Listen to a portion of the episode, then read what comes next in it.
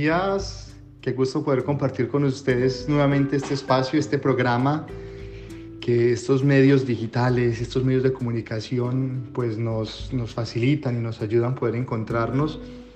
A veces utilizado para desinformar, para transmitir mensajes de odio, de división, pero que también, si queremos, podemos construir mm, puentes y también mensajes de reconciliación, de paz, que ojalá podamos utilizarlos para este fin y, con este beneficio. Mi nombre es Johnny Ceballos, soy sacerdote de la diócesis de Jericó, por gracia de Dios, y eh, en este momento presto mi servicio misionero en la diócesis de Teruel Albarracín. Eh, este programa que está realizado para la emisora eh, de Valparaíso, de la parroquia Santa Ana de Valparaíso, y que también pues a través de los medios de comunicación, de las redes sociales, pues llega también hasta, hasta muchas personas. Agradezco sus ecos, agradezco eh, su correspondencia eh, con sus críticas que obviamente nos ayudan a mejorar. Eh, aclaro evidentemente que ni soy locutor, ni soy un coaching, ni soy un orador Simplemente soy una persona que ha entendido que, que así sea desde lo poco se puede aportar a la construcción de una mejor sociedad en medio de tantos mensajes de odio, de división. También que los medios desafortunadamente se sirven o se utilizan para, para eso, pues aportar, aportar un poco. Y yo, espero que, que esto pues por lo menos a una sola persona le pueda ayudar y le pueda orientar. Pues bien, sin más rodeos, vamos a hablar sobre el tema de hoy. Voy a compartirles algo que me gustó muchísimo. Mm, suelo pues leer, ver conferencias y eh, ayer estuve en una celebración y mientras estaba en la celebración, un niño que habían llevado a la celebración estaba corriendo para todos lados. Él gritaba, eh, jugaba, y veía la reacción pues, de, las, de las personas eh, que no eran su madre ni su padre, eh, de molestia, de fastidio, de incomodidad. Porque, eh, claro, como que de alguna manera exigían que sus padres trataran de controlarlo. Era un niño de unos cuatro años. Y en efecto su mamá trataba de ir, de, de alguna manera de contenerlo. a mí no me parece, o sea, como yo era el que presidía la celebración, yo estaba tranquilo, al fin y al cabo es un niño.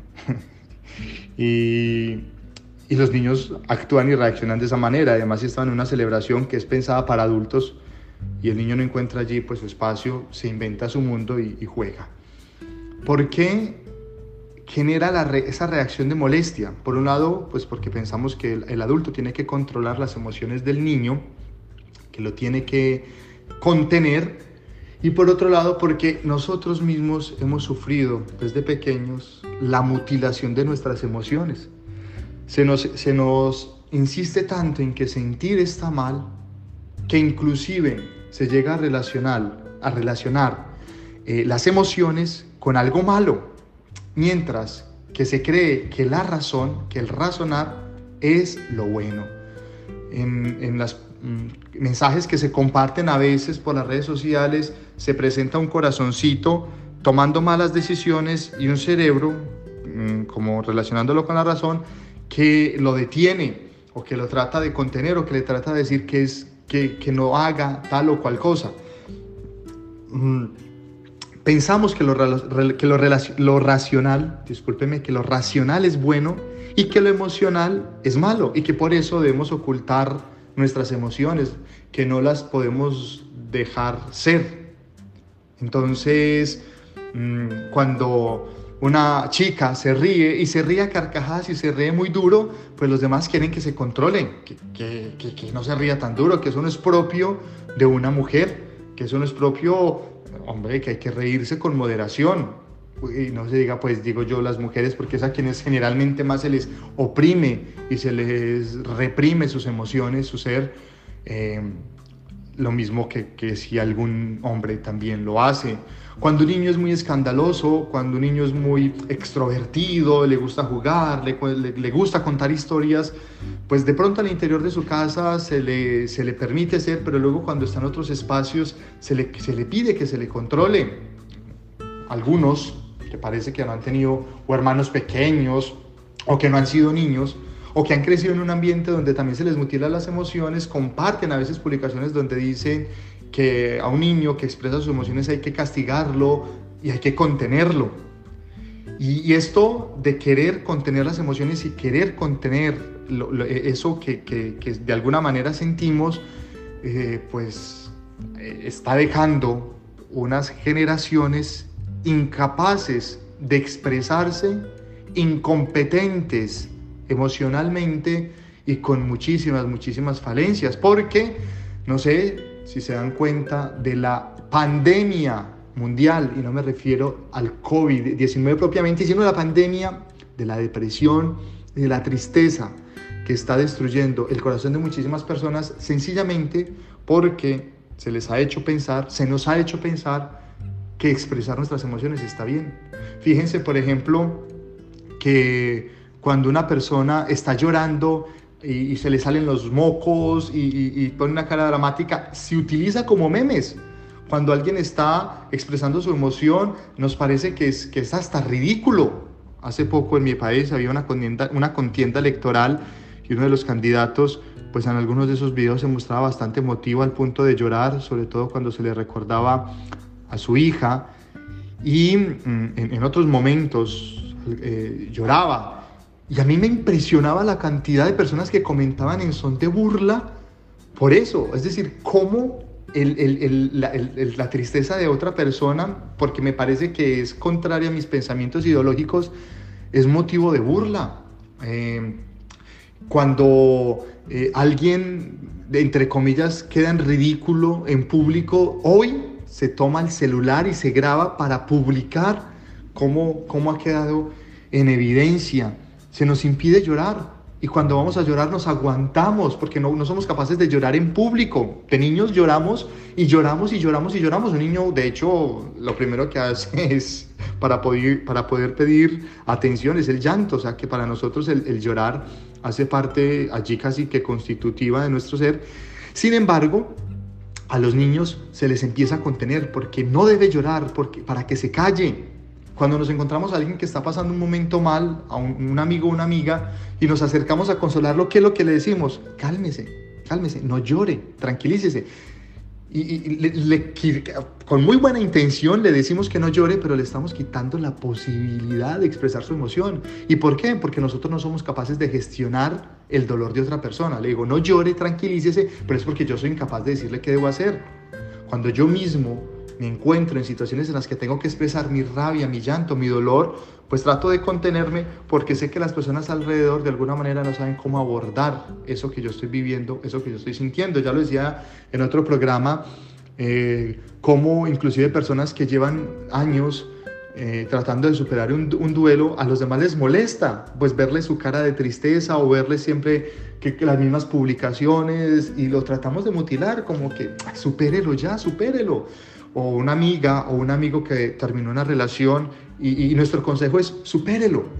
O sea, es, es, no más, o sea, porque de alguna manera nos sentimos allí como un poco incompetentes para abordar la emotividad de las demás personas. Pero estoy alargándome porque este, este tema me apasiona muchísimo y, el tema es, no podemos satanizar nuestras emociones ni las emociones de los demás. Y digo satanizar porque a veces parece como si, como si las emociones fueran satánicas, como si el reírse en un momento en el que aparentemente no debería hacerlo, pues está mal. Si, si que si expresar nuestro dolor o que si expresar nuestra tristeza o que si expresar nuestra alegría estuviera mal. Y, tenemos que contenerlas como dentro de ciertos límites, lo que decía ahora, la risa como con cierto límite, no me puedo reír a carcajadas y duro, sobre todo si estoy en un espacio público, fíjense que a veces cuando alguien se está riendo muy duro en un espacio público los demás se incomodan con la risa, cuando los demás inclusive, bueno, salvo que estén haciendo bastante ruido eh, y sea de noche, de madrugada y no nos dejen dormir, eso es otra cosa, pero a veces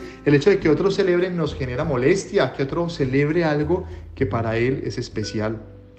Y quiero, eh, porque este programa yo creo que va a tener varias etapas, quiero que este sea el primero de varias, que comencemos pensando en que si nosotros no dejamos ser a nuestras emociones, entonces las emociones no nos dejarán ser a nosotros.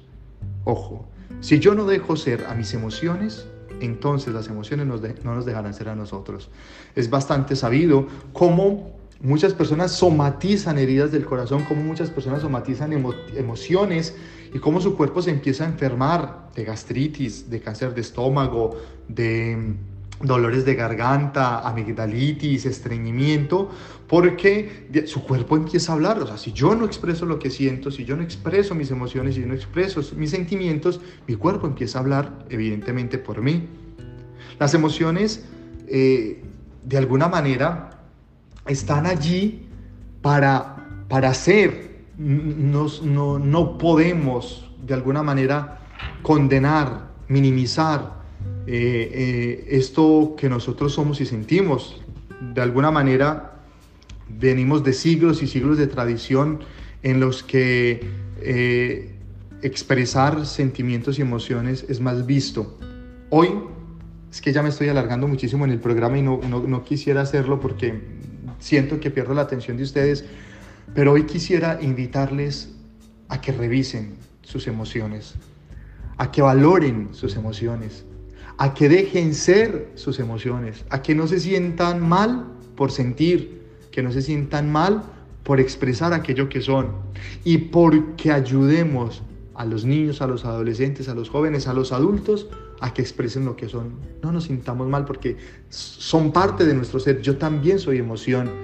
Y si, y si soy una persona de fe, si Dios me las ha dado, Él no tiene por qué prohibírmelas sentir. Él no tiene por qué mutilarme esta posibilidad de sentir.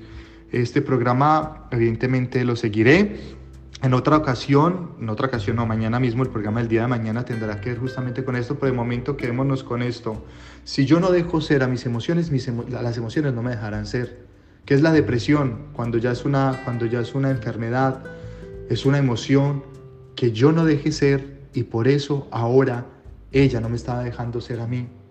¿Qué es Muchas veces, no digo que siempre, estreñimiento, dolores de cabeza, insomnios muy fuertes y muy agudos que no se alivianan con, con tratamientos médicos, emociones que yo no he dejado ser y que ahora ellas no me están dejando ser a mí. Es el momento de que nos revisemos, cómo a veces también nosotros somos responsables de muchas de, de muchas de nuestras enfermedades y que no es que esté mal tener traumas, sino es que esté mal el que, el que esas cosas existan. Lo que no está bien es que no, se, no queramos salir de esa situación y no estemos haciendo como los esfuerzos para poder salir de ello. A ver, hoy no queda más que decirle al Señor, Señor, tú que me hiciste, que me hiciste para ti, haz que todas mis acciones, que todas mis inspiraciones, que todas mis obras broten de ti como de su fuente y tiendan a ti como a su fin.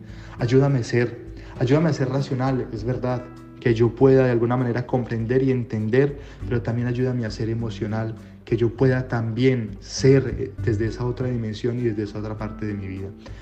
Un abrazo, un abrazo desde el corazón para todos ustedes. Eh, a la hora del día que escuchen este programa, pues mi saludo y también, como siempre, que el Señor nos siga bendiciendo abundantemente.